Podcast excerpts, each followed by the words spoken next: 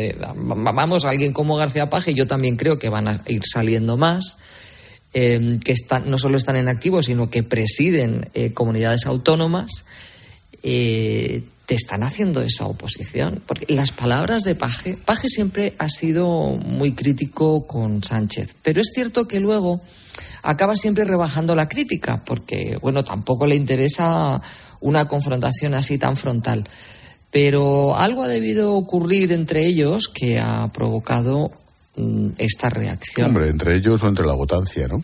Claro, es que al final eh, mm, todos los dirigentes socialistas que no están en Cataluña mm, o, en, territorios con una gran presencia independentista se van a jugar las elecciones con, el Partido Popular. En sitios como Castilla-La Mancha, donde el voto no está tan polarizado, al final el partido se, se disputa en el centro.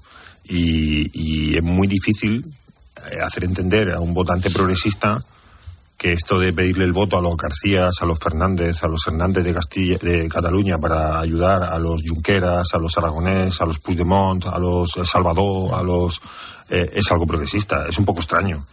más allá de veremos las encuestas y veremos las elecciones en cada autonomía y demás. Más allá, es curioso porque hemos empezado preguntando por la ley y inmediatamente nos hemos ido al PP, que es uno de los éxitos de la comunicación y de los periodistas. Yo el primero, ¿eh? Pero mmm, ¿Cuál es el siguiente paso? Digo, la hoja de ruta, tal cual lo explicó Aragonés en no sé qué reunión está de la mesa bilateral, indultos, conseguido. Malversación, conseguido. Sedición, que fue la anterior, conseguido. Dice que lo siguiente es la consulta. A ver, yo, yo no creo, pese a lo que se está diciendo, no creo que estos acuerdos eh, o estas medidas que está impulsando el gobierno tengan como objetivo garantizarse el apoyo de RC para una próxima legislatura. Entre otras cosas porque el Partido Socialista tiene en su, en su mano la posibilidad de presionar en Barcelona a RC porque necesita RC necesita el PSC, por ejemplo, para sacar adelante los presupuestos en el Parlamento. El chiste del dentista. Podrían haber optado por pactar presupuestos allí y aquí y los dos partidos habrían acabado aceptando porque eran rehenes el uno del otro. Yo creo que lo que está en juego, lo que está intentando desplegar Sánchez, y tiene mucho que ver eh, con el meeting de este fin de semana en Cataluña, es arrastrar voto, conseguir voto en uno de los principales caladeros en unas elecciones generales como es Cataluña, más allá de intentar conseguir la alcaldía de Barcelona. Pero su, su, táctica, su estrategia, no es tanto RC como conseguir que en circunscripciones tan grandes como Barcelona eh, eh, obtenga el, eh, un número de escaños suficiente como para sumar un poco con otras provincias y de esa manera llegar a una cifra de unos 130 que le permita reeditar la mayoría Frankenstein que tiene ahora. Eso es realmente lo que está intentando. Entonces, ¿es posible que al final acabe aceptando también el referéndum? Bueno, va a depender de que a Sánchez le interese electoralmente, pensando en las generales, sacar adelante esa propuesta. Yo sí que he dicho alguna vez, y lo he dicho aquí, que creo que el Partido Popular también se equivoca si piensa que las próximas elecciones generales van a ser unas elecciones normales. Iván Redondo antes de irse, diseñó un plan que pasaba por convocar unas elecciones generales de la mano de unas elecciones plebiscitarias donde se preguntara a los españoles mm. si querían un país nuevo o querían seguir con un país viejo. Y cuando a ti el presidente del gobierno te plantea una disyuntiva de ese tipo, para los partidos de la oposición es muy difícil, primero, eh, mm, eh, oponerse a que se pregunte a los españoles, eso vende muy mal, y en segundo lugar, eh, hacer campaña por la España vieja por mucho que la España vieja sea la España de verdad, sea la España del Estado de Derecho, sea la España de las autonomías, sea la España de la ley. ¿Y tú crees que poco a poco están formulando de ese modo Yo creo que las generales, las próximas generales no van a ser unas generales normales. Yo creo que Pedro Sánchez, si ve que llega a las generales en una eh, posición eh, dudosa, va a intentar que el día que se vote haya dos urnas. Haya una urna, una urna para las generales y una urna para preguntar por el modelo del país. No quiero decir que sea una consulta directamente eh, sobre una constitución nueva, sino que se pregunta a los españoles si, quieren una España distinta. Y ese mensaje, el de una España distinta, el del cambio, el de, el de europeizarnos, el de una España federal, es un mensaje muy positivo que, por supuesto, pondría las cosas muy difíciles al Partido Popular. Sería una votación vinculada, ¿no? dos urnas el mismo día, pero sobre asuntos distintos. Y yo creo que eso es algo que estaba ya sobre la mesa y que probablemente está en el horizonte del Partido Socialista. más que un referéndum como pide RC. No, no, si el referéndum de RC lo pide, pero no para ahora. Lo pide pero cuando, para cuando corresponda. Y si eso forma parte de la siguiente. ¿Sabes lo, ¿Sabes lo que va a pasar si algún día hay referéndum y gana el sí? O sea, mejor dicho, eh, o gana el no el no, el no a separarse de España. Pues que esperarán para el siguiente. Y harán otro. Pues como ha ocurrido en Escocia, como ocurrió no, no, no, en Quebec. En Escocia no ha ocurrido todavía. en Escocia hubo uno y no ha habido más. sí, pero en Escocia, que no han pasado ni 10 años, ya están pidiendo otro. Ah, bueno, ya. Ya están pidiendo otro. A ver quién, es el, a ver quién es el guapo que comete el error en el Reino Unido de convocar otro Bueno, el, error lo cometió Cameron cuando permitió el primero. Pues, y, el, y el del Brexit. Eh, Maripau, ¿tú cómo lo ves? Eh, o sea que entonces podrían estar votando hasta el infinito, hasta que salga el sí. Está bien eso. Evidentemente, eso es lo que pasó en Quebec. Ya, ya, ya. Sí, sí. Bueno, pues nada. Yo no sé si, no, no, no me atrevo a aventurar como, como haces tú, si va a haber eh, dos urnas y si va a haber dos votaciones, pero... Ay, pero yo lo del referéndum... Por un lado, quiero creer que no se puede celebrar un referéndum eh, sobre todo como quiere Esquerra Republicana y, como quiere los partidos independentistas, ¿no? Pero claro, visto eh, o recorriendo el historial de contradicciones y de donde dije Diego no, pues no. Digo, digo, digo. Eso es. Donde dije eh, digo, digo, digo. sí. Es que son demasiadas las veces que, que ya hemos visto ese bandazo y hacer aquello que habías declarado con insistencia que jamás iba a hacer. Entonces, claro, si me atengo a la experiencia y al recorrido que venimos viendo en las decisiones de Pedro Sánchez en función de si tiene que aprobar presupuestos, si tiene que sacar adelante determinadas leyes. Entonces, claro, los peajes han hecho que diga una cosa y luego haga la contraria. Y claro, eso una vez, tiene, bueno, vale, pues dices, es la política, ¿no? Pero no, es que no es que sea la política, es que esa es su manera de hacer política, que es diferente. Hmm. Entonces, respecto del referéndum, pues yo no me atrevería a decir que no se va a celebrar el referéndum, porque es que hoy, hoy, sin ir más lejos, Uriol Junqueras ha vuelto a decir, como cuando salió de la cárcel, que salió así con mucho brío, que, ellos ya tienen claro cómo se va a hacer el referéndum. Y entonces, claro, García Paje tenía toda la razón cuando decía, pero si es que no solo no se han arrepentido, pero si es que la hoja de ruta, decía hoy eh, el presidente castellano manchego, la hoja de ruta está clara. Quieren realizar otro referéndum. y lo tienen muy claro. Y por si alguien tiene dudas, Junqueras lo ha dicho explícitamente. Entonces, claro. Decía una cosa muy clarita García Paje, eso de es lo que parece. Pues exacto, exacto. Esa frase es muy buena. Em, Esa frase es muy buena. permitidme, otro tema que seguramente tiene que ver con lo anterior, pero oye, mm, como se van superando, mm, no, no, no, no damos abasto. El asunto de la ley solo sí es sí. Eso es, porque el Gobierno ha aprovechado la reforma del Código Penal para recomendar que no se recorten las penas de los condenados. Recordamos que ya son 55 los que han visto cómo se han reducido sus condenas y hoy han tratado de corregir el error a través de una enmienda. Según ha explicado el portavoz socialista, Pachi López, es una llamada de atención a los magistrados. Lo que estamos haciendo es pegar un toque de atención, como digo, a los tribunales para decir, oiga, no me vayan por ahí con la excusa de que esta ley permite. No, es que esta ley también permite lo contrario. Esta ley también permite compatibilizar lo que aparece en su articulado con el Código Penal para que no haya rebajas de condena si entra dentro de la horquilla de esta ley. La realidad es que esta disposición no evitaría las revisiones de las penas porque los tribunales seguirán interpretando si la nueva ley es proporcional en función del nuevo arco de penas y en muchos casos se pueden rebajar esas condenas. Dos cosas. Una, ya van como 60 violadores o agresores sexuales, entre comillas, beneficiados y galardonados por esta ley. Y, dos, y dos, Pachi López, dos puntos, hemos pegado un toque de atención a los jueces para que no vayan por ahí. Pachi López. Pero ¿quién coño es Pachi López para decir eso? Pero Estamos locos. Es que además no tiene ningún sentido. Es un, es un, es un bochorno. Es un bochorno. Eh, que, el portavoz del grupo parlamentario socialista se dirija desde el Congreso en esos términos. Un toque de atención. No, por el efecto o, lo que pueda molestar a los jueces, que también, sino porque el, partido que, sostiene al gobierno no puede hablar como si con un portavoz que se pronuncia casi como si fuera el metre de un bingo. Eh, evidentemente no existe el toque de atención en las relaciones del gobierno con el poder judicial eh, como ha dicho Necane, no hay ninguna posibilidad de que el cambio en el preámbulo, que es en realidad lo que han pactado el Partido Socialista y Unidas Podemos, tenga el más mínimo efecto. Lo ha dicho en varias ocasiones el Tribunal Constitucional. Los preámbulos no tienen validez jurídica. Y luego, el principal problema, en el fondo, con este cambio, lo que está reconociendo es que eh, no es, la rebaja de las, de las penas y la libertad de los violadores no era porque había una justicia machista, como insistió durante días el Ministerio de Igualdad sin que el gobierno la corrigiera. Eh, el problema es de fondo, es de la ley. Y va a hacer falta algo más que cambiar el preámbulo para cortar esto.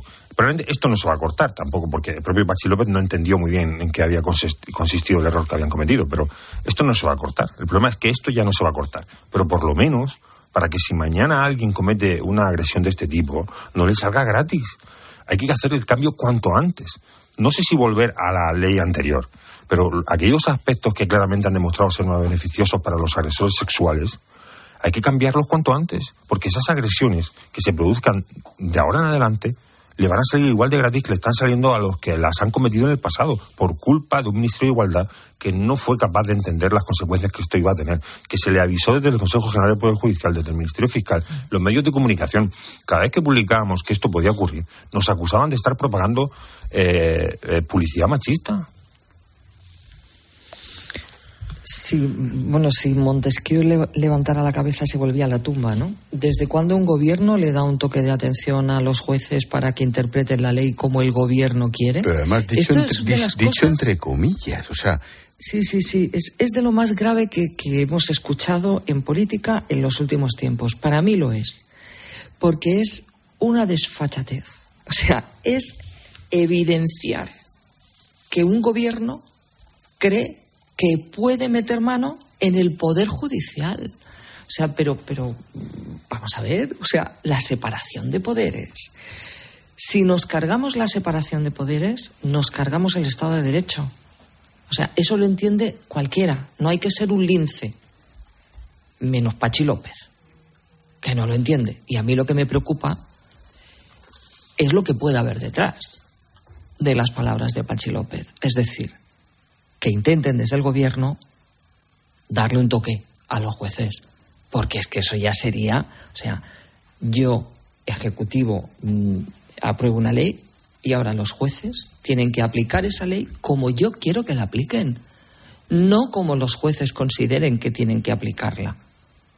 Es muy fuerte y no va a pasar nada, no va a pasar nada. Bueno, salvo que desde el mundo de la judicatura mm, digan algo, que yo creo que mañana deberían decirlo, porque esto no se puede tolerar. O sea, Pachi López debería decir mañana una disculpa y mm, inventarse lo que le dé la gana, que son muy buenos. Fijaos hoy la ministra portavoz, las vueltas que han dado, que ha dado para no responder. O sea que cuando quieren saben hacer circunloquios que no conducen a nada, como hoy que por cuatro veces le han preguntado a la ministra portavoz por las palabras de García Paje y ninguna de las cuatro veces a ninguno de los cuatro compañeros le ha respondido. Bueno, ella viene además. Eso, puede, eso puede hacerlo. Ella viene además del Partido Socialista de Castilla-La Mancha. De Castilla-La Mancha, sí, sí, Rodríguez. Pero yo creo que. no, quiero insistir tampoco, pero creo que el Partido Popular se equivoca también si piensa que estos ministros, alguno de ellos, va a moverse de la foto es que, es que eh, estos ministros están replicando fielmente el argumentario. Entre ellos, los que son jueces. Margarita Robles ha defendido que es una reforma necesaria la eliminación del delito de malversación. Y, y no, no solamente por, la, por la, ausencia de crítica, es que hay una serie de tics que el gobierno repite una y otra vez, que claramente nos están transformando en una democracia eh, iliberal. Una de ellas, por ejemplo, es esto iliberal. Iliberal, iliberal. Eh, autoritaria, si lo queremos llamar así. Es que las democracias, eh, y nada más que hay que mirar un poco en la historia reciente de Europa, pueden degenerar también, pueden convertirse en otra cosa. ¿no? Eh, esto de, por ejemplo, aprobar leyes por el trámite de urgencia, para intentar que la votación coincida con el día del gordo, esto de eh, sacar adelante reformas ómnibus, donde van muchas cosas muy variopintas, algunas con transacciones que se meten a última hora eh, y que ni siquiera son debatidas. Esto de impedir que comparezcan expertos para dar su opinión en el Congreso, de evitar también que los órganos no se, se pronuncien. Ni los informes. Bueno, pues es que esta última reforma lo tiene todo.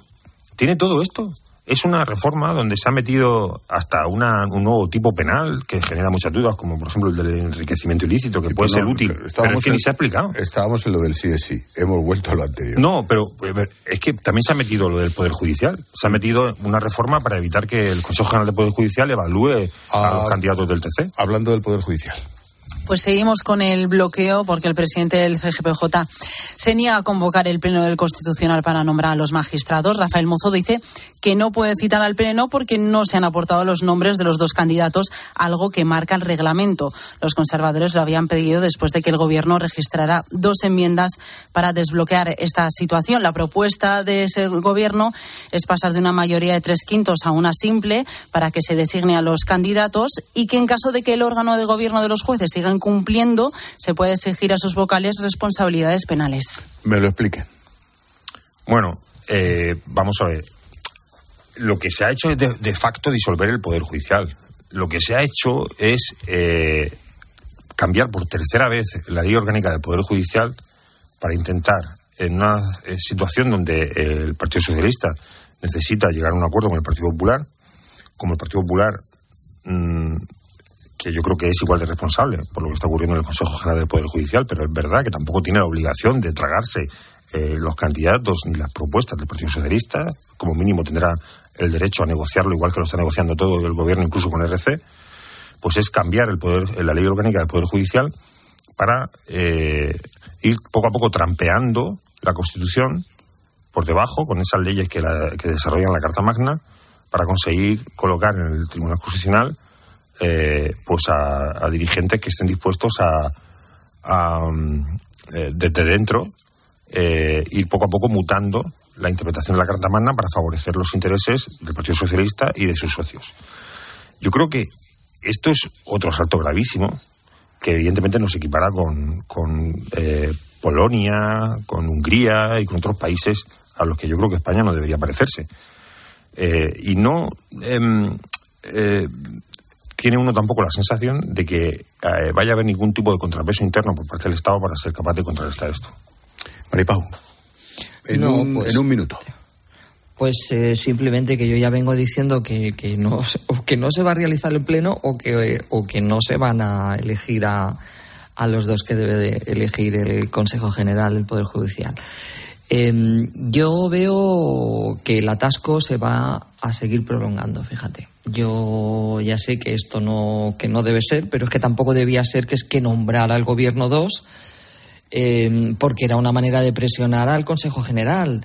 Y claro, las presiones pues no se reciben bien. Y entonces yo me temo que el Consejo se está sintiendo presionado con la decisión unilateral del, gobierno, ¿no? de los dos candidatos que ha elegido, que además son muy partidistas, o sea que son, claro, son, vamos, eh, ideario, hablábamos de, hablabais antes del ideario del PSOE, pues ideario puro y duro, ¿no? Así que yo veo que esto, que esto va a seguir, no se va a desatascar así como así. Pues verás el metro, todo el mundo mañana hablando de esto. Uy, pero por supuestísimo. ¿Y los autobuses? Déjame dos minutos, que ahora vuelvo. Sigue a Ángel Expósito en Twitter en arroba expósito cope y en arroba la linterna cope, en facebook.com barra la linterna y en Instagram en expósito guion bajo cope. 72 años y emprendes un proyecto de innovación. ¿Ser emprendedor no tiene edad? Con la edad es aún mejor. ¿Tú también quieres hacer cosas increíbles en tu jubilación? Mafre presenta el programa Tu Futuro. La gestión de planes de pensiones que se adapta a ti ahora hasta con un 4% de bonificación por traslado. Consulta condiciones en tu oficina Mafre o en mafre.es. Picasso dijo que las musas te pillen trabajando. Balduero una cepa. Una sola botella por cepa. Las musas vinieron a Balduero y nos pillaron trabajando. Está en baldueroencasa.com o en el 600 600 040. Bébete el arte de Balduero. Escuchas la linterna. Y recuerda, la mejor experiencia y el mejor sonido solo los encuentras en cope.es y en la aplicación móvil. Descárgatela. Asisa es la compañía médica sin ánimo de lucro que elige invertir todo lo que genera directamente en ti. Aprovecha un 30% de descuento en tu seguro de salud y dental durante 2022 y 2023, contratando además vida, decesos y accidentes antes del 31 de enero. Mejor así, ¿verdad? Infórmate en asisa.es o en el 910-1021. Y consulta los productos incluidos en la promoción en nuestra web. Asisa, empresa colaboradora de Teatro Real cerca de ti. La vida es como un libro y cada capítulo es una nueva oportunidad de empezar de cero y vivir algo que nunca hubieras imaginado. Sea cual sea tu próximo capítulo, lo importante es que lo hagas realidad. Porque dentro de una vida hay muchas vidas y en Cofidis llevamos 30 años ayudándote a vivirlas todas. Entra en cofidis.es y cuenta con nosotros. Estos son algunos de los sonidos más auténticos de nuestro país. El rumor de la siesta después del almuerzo. El repicar de las campanas de la Puerta del Sol. Ese alboroto inconfundible de nuestra afición. Y el más auténtico de todos. El afilador. Solo para los amantes del auténtico, crema de orujo, el afilador. El afilador. El afilador, el sabor del auténtico orujo. Dos cositas. La primera, un motero siente la libertad del viento en su cara. La segunda, un mutuero siempre paga menos. Vente a la mutua con tu seguro de moto y te bajamos su precio sea cual sea. Llama al 91 555 5555. 91 555 5555. Por esta y muchas cosas más, vente a la mutua. Condiciones en mutua.es.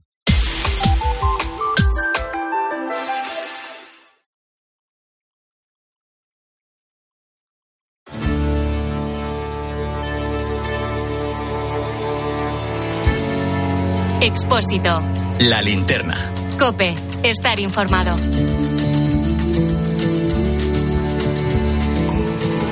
Tiempo de tertulia con Maripau Domínguez, con José María Olmo. Tema Parlamento Europeo, el Qatar Gate, los- la corrupción de la vicepresidenta del Parlamento.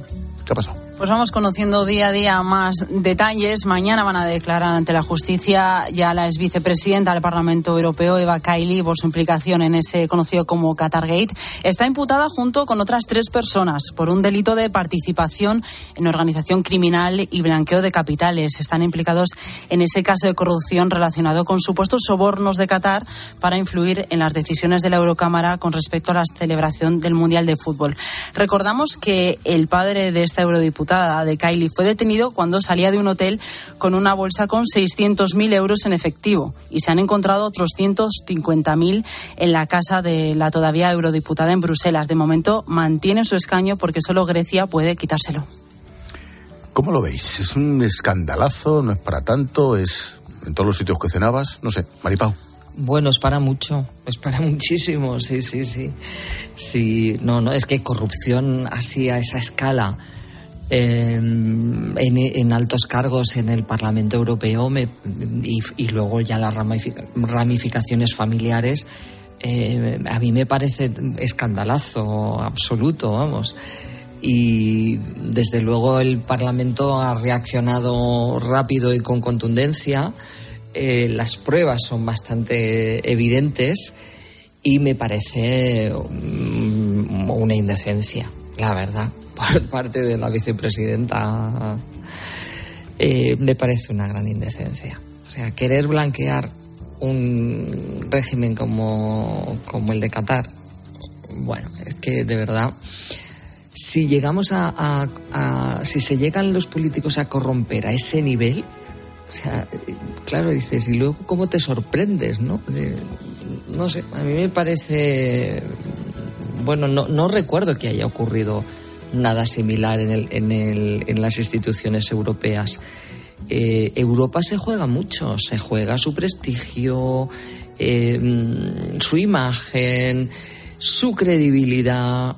Esto hace mucho daño. El problema es que esto hace mucho daño y hay tanto antieuropeísta que, claro, da rabia que el que se lo pongan tan fácil. porque es verdad que corrupción hay en todas partes. Pero claro, a este nivel eh, lo tenía muy fácil. Eh, hemos visto hoy las imágenes de esta mujer eh, sentadita allí en Qatar, claro, en el mismo viaje ante el jeque, en el mismo viaje en el que supuestamente ya pactó, ¿no? Se está diciendo en las últimas horas, ya pactó el dinero que se iba a llevar por hablar bien de Qatar. Y entonces llega al Parlamento Europeo y efectivamente habló estupendamente de Qatar como un gran ejemplo de, de democracia. Así que nada, yo sobre todo me, me, parece mal por lo que puede suponer de, erosionar eh, la imagen y la credibilidad de las instituciones europeas. Por eso eh, han salido tan rápido, ¿no? Porque, porque se juega mucho Europa, claro. A ver, yo, Olmo, yo creo que esto ocurre eh, porque mm, probablemente estos eh, parlamentarios, estos asesores que, han sido detenidos tenían cierta sensación de impunidad, hasta el punto de tener tanto dinero en efectivo, moverse por Bruselas con el dinero eh, y, ser capaces de negociar eh, algo tan tan tan friki, ¿no? Como acabar haciendo unas declaraciones en las que dices que Qatar va por el buen camino de, la legislación laboral. Es algo que, en cuanto lo pronuncias, evidentemente sabes que va a suscitar algún tipo de sospecha, ¿no?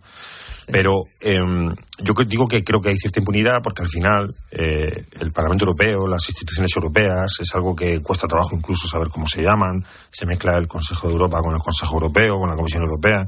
No sabes exactamente a qué se dedica cada cosa. Eh, eh, está todo en Bruselas, al final todos los países estamos pendientes de lo que ocurre dentro de nuestras fronteras, pero todavía no somos conscientes de que formamos parte de una unión y que hay que también vigilar y fiscalizar la actuación de los eh, parlamentarios. Son más de 700 eh, parlamentarios y claro, es muy fácil para una potencia extranjera, para una empresa, para una gran multinacional, comprar a uno o dos de esos 700 y conseguir que hagan declaraciones que luego a ti, obviamente, te van a interesar, te va, te va a interesar mover como si fuera una declaración de Europa, ¿no? A, tu favor. ¿Qué fue lo que hizo Qatar con estas declaraciones de Bakaili?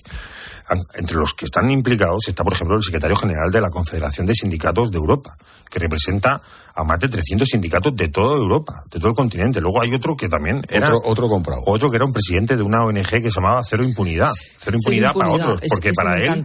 Porque para él, desde luego, la impunidad eh, funcionó muy bien.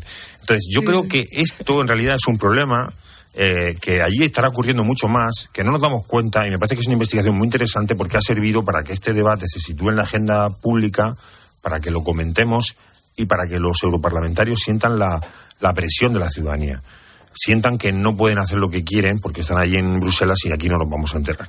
Y solamente me gustaría recordar que en el año 2017 hubo una investigación de, Europa por otro asunto muy parecido que afectaba a políticos españoles. Uno de ellos era Pedro Agramón, presidente del Consejo de Europa, otro era Jordi Chuclá, del de, eh, PDCAT, había dirigente también del Partido Socialista, que recibieron, se llamaba aquello la diplomacia del caviar, porque recibieron caviar, eh, cuadros eh, parece ser que también mm, relaciones eh, sexuales pagadas por países tan eh, democráticos como Azerbaiyán, Rusia e incluso Siria. Hay un viaje que hacen estos políticos invitados por Rusia a Siria, en plena guerra de Siria, y cuando vuelven dicen que aquello lo han visto todo estupendo y que, y que esperan que haya una, reconciliación pronto porque en realidad allí Rusia está teniendo un comportamiento intachable, ¿no? Pues a estos señores los inhabilitaron. Y creo que algo está cambiando porque esto pasó en el año 2017-2018, apenas se habló en España de esto, pero mira, ahora sí estamos hablando de lo que ha ocurrido, pues lo que hay que hacer es estar pendientes porque al final en la oscuridad es donde reina la corrupción.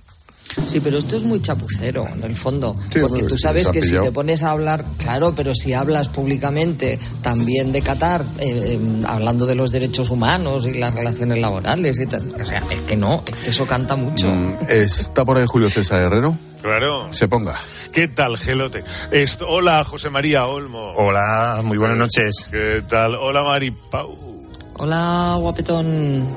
Desde hace meses, bueno, para algunos seguramente desde hace años, se habla del comportamiento del presidente del gobierno, de sus cambios de opinión, de las mentiras, las contradicciones, las decisiones que ha tomado y que muchos consideraban inimaginables.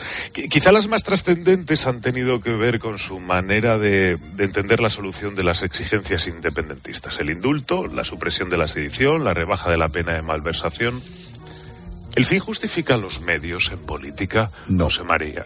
pero Ángel. vale, y ahora José María y luego Maripalo. no, no, evidentemente no. Eh, ni en política ni en, ni en, ninguna otra faceta de la vida. Ya, pero eh, me toca la sección de política. No, pero, pero quiero decir que no es que, que creo que a la política no se le pueden aplicar normas eh, de un mundo paralelo, ¿no? Yo creo que en realidad eh, es un principio moral y, y, los políticos, la política la hacen los políticos, ¿no? Y ellos también deberían tener en cuenta que evidentemente el fin no justifica los medios. Eh, Mi respuesta también es no, en absoluto, en absoluto. No, vamos, es que con todo lo que llevamos dicho de, de los de las reformas del Código Penal, de los delitos, del delito de eh, malversación, de sedición, etcétera, etcétera, es obvio que el fin, es decir, el, el, seguir gobernando, el aprobar presupuestos, el aprobar leyes, etcétera, etcétera, etcétera, no justifica esos peajes. Y si el fin es eh, conseguir que el, el, país esté tranquilo, eh, que, que, haya buen rollo, quiero decir, si el, si el fin fuera un fin compartido por todo el mundo y fuera ciertamente bueno, tampoco. Pero tú ves al país tranquilo. No, no, digo, en el, no, no hablo de. Oye, la, las encuestas no demuestran que esto vaya a ser un vuelco, ¿eh?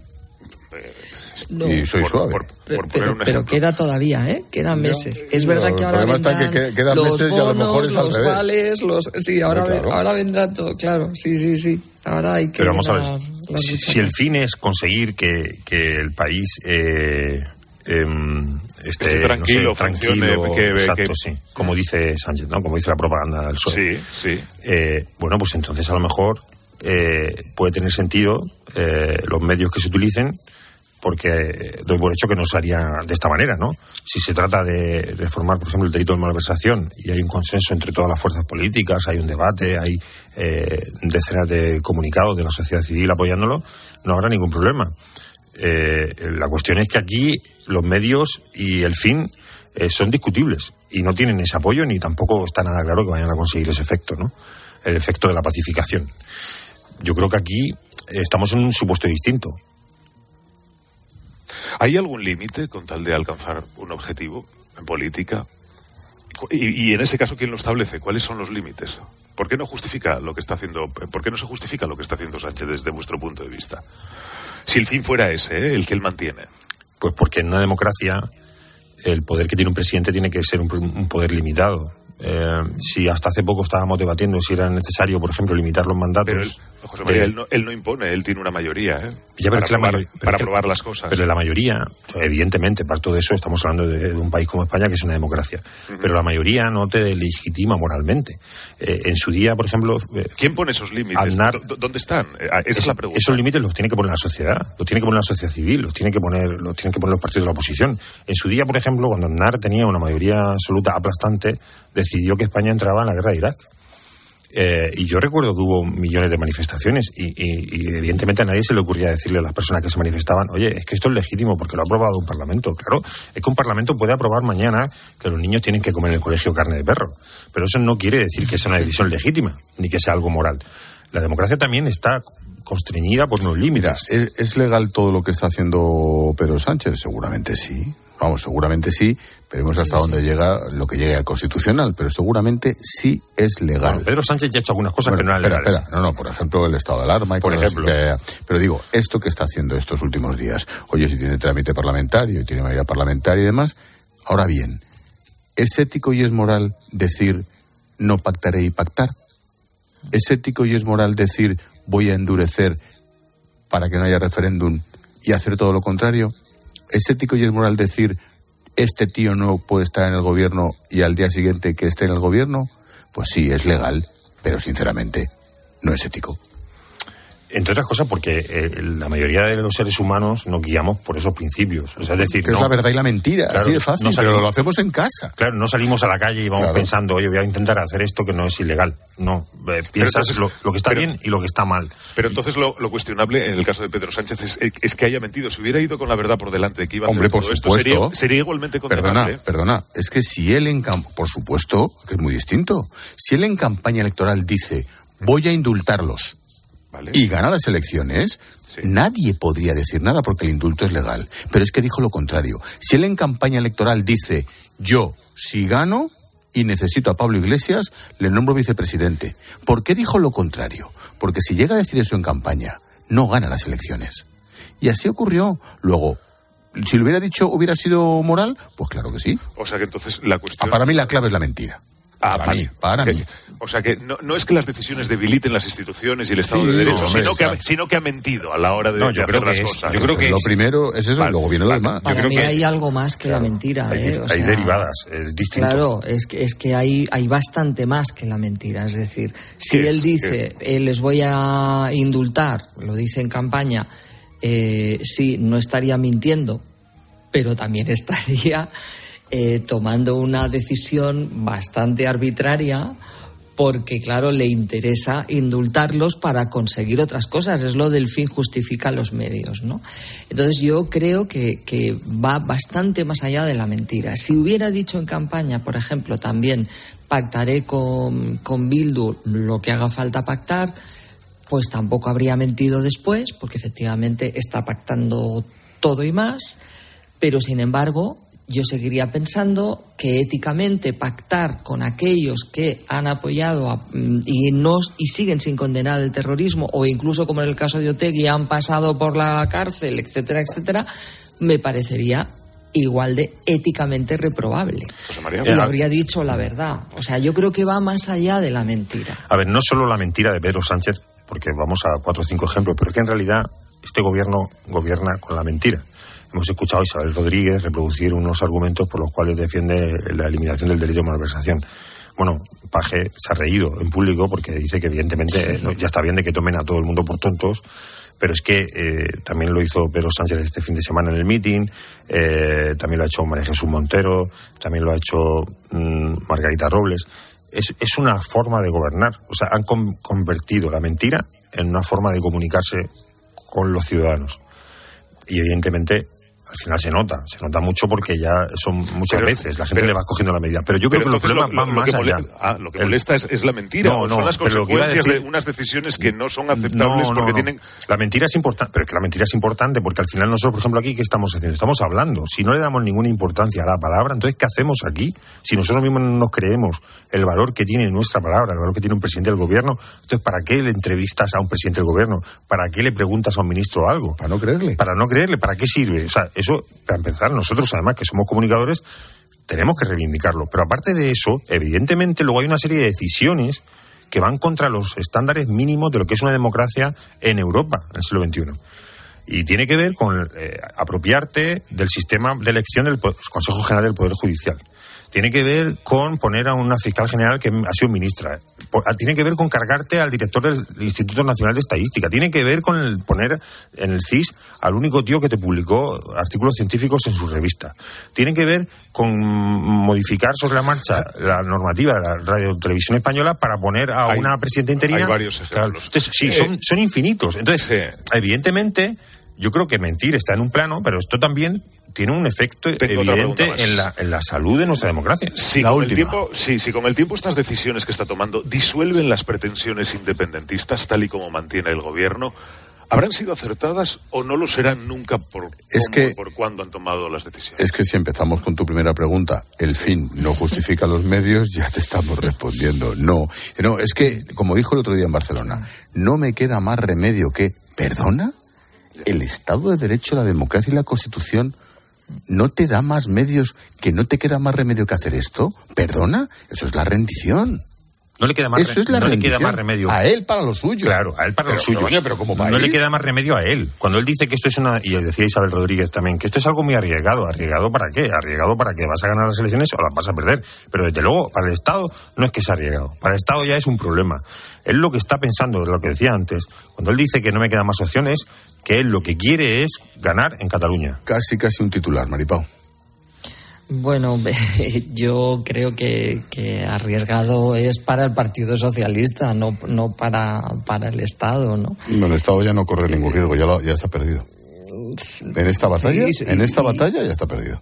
Ya, sí, sí, sí, seguramente. Ahora, él está cercado por, el, por la Constitución y eso lo constriñe. Vamos a ver hasta qué punto no vamos. Eh, va a respetarla.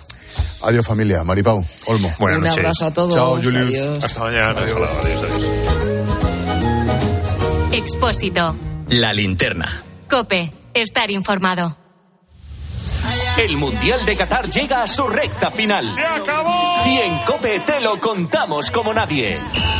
Estoy emocionado. Este miércoles desde las 7 y media de la tarde jugamos las semifinales. Francia, Marruecos. Ahí van a estar los dos titulares del partidazo. Marruecos, la sorpresa del Mundial, pelea por cumplir su sueño frente a la vigente campeona del mundo. ¿Estás preparado? Yo ready, yes. Tiempo de juego con Paco González, Manolo Lama y Pepe Domingo Castaño. Los referentes de la radio deportiva. Cope, la radio del Mundial.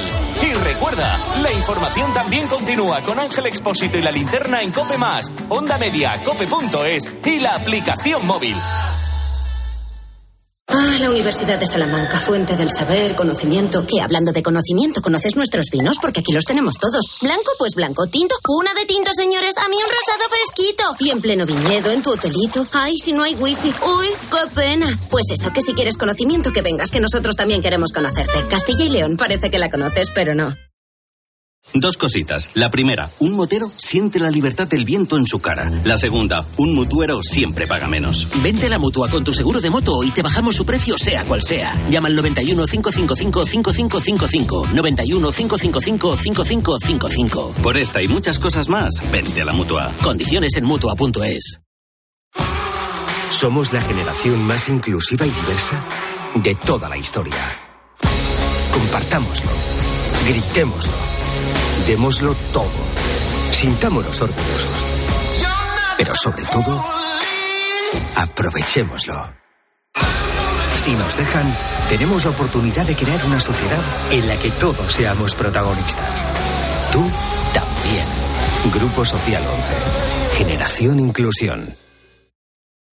Hay una alegría tan grande como llevar agua potable donde no llega, tan vital como el acceso a la sanidad y a la educación en los lugares más olvidados, tan necesaria como alimentarse cada día. La alegría de vencer nuestra indiferencia y ayudar a hacerlo posible. No les des la espalda. Contra el hambre, actúa. Entra en manosunidas.org y colabora. Escuchas la linterna. Y recuerda, la mejor experiencia y el mejor sonido solo los encuentras en cope.es y en la aplicación móvil. Descárgatela. ¿Y tú? ¿Por qué necesitas fluchos? Porque es tiempo de pensar en lo que te gusta, en la moda que te hace sentir vivo, chic, casual, sport. Nueva colección de otoño-invierno de Fluchos. La nueva moda que viene y la tecnología más avanzada en comodidad unidas en tus zapatos. ¿Y tú? ¿Por qué necesitas fluchos? Fluchos. Comodidad absoluta. Ropa seca, yo encantado. Y el consumo controlado. Vive Like a Bosch. Aprovecha la promoción de hasta 200 euros de reembolso en una selección de electrodomésticos Bosch. Compra en tu tienda habitual en nuestra web o llámanos y te asesoramos. Bosch.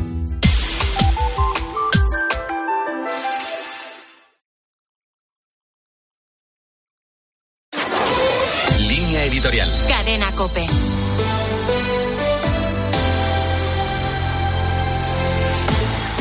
El gobierno ha pisado el acelerador de tal manera en su disparatada estrategia de ingeniería social que ya solo cabe la estupefacción ante los despropósitos legislativos que se tramitan con prisas por la puerta de atrás y sin atenerse a los dictámenes de los expertos. El último caso es la denominada ley trans que seguirá su curso en el Congreso sin cambios, ni tan siquiera en la cuestión de la autodeterminación de género de los menores. Aunque habrá alguna ocasión más de retocar el texto, lo cierto es que Podemos lleva la voz cantante y nada indica que Pedro Sánchez vaya a tocar una sola la coma. Los testimonios de personas que han sido víctimas de las promesas de la ideología de género en materia trans ponen los pelos de punta. También son clamorosas las voces de reputados médicos, psicólogos, psiquiatras, pediatras y cuantos han vivido de cerca casos de este tipo. Valga como botón de muestra el criterio de Celso Arango, jefe de psiquiatría infantil del Hospital Gregorio Marañón de Madrid, que no se cansa de repetir que la ley es una locura, que va a hacer daño a mucha gente, que muchos jóvenes tienen trastornos y creen que los van a arreglar cambiando de sexo entrando así en un callejón sin salida. Cuesta recordar una andanada legislativa como la de estos días, en la que con un presidente desnortado tantos estemos en manos de tan pocos y tan radicales. En esta triste historia parece que ya solo queda por ver a quién le van a echar las culpas cuando personas concretas, con nombres y apellidos, comiencen a sufrir las consecuencias de una ley aberrante.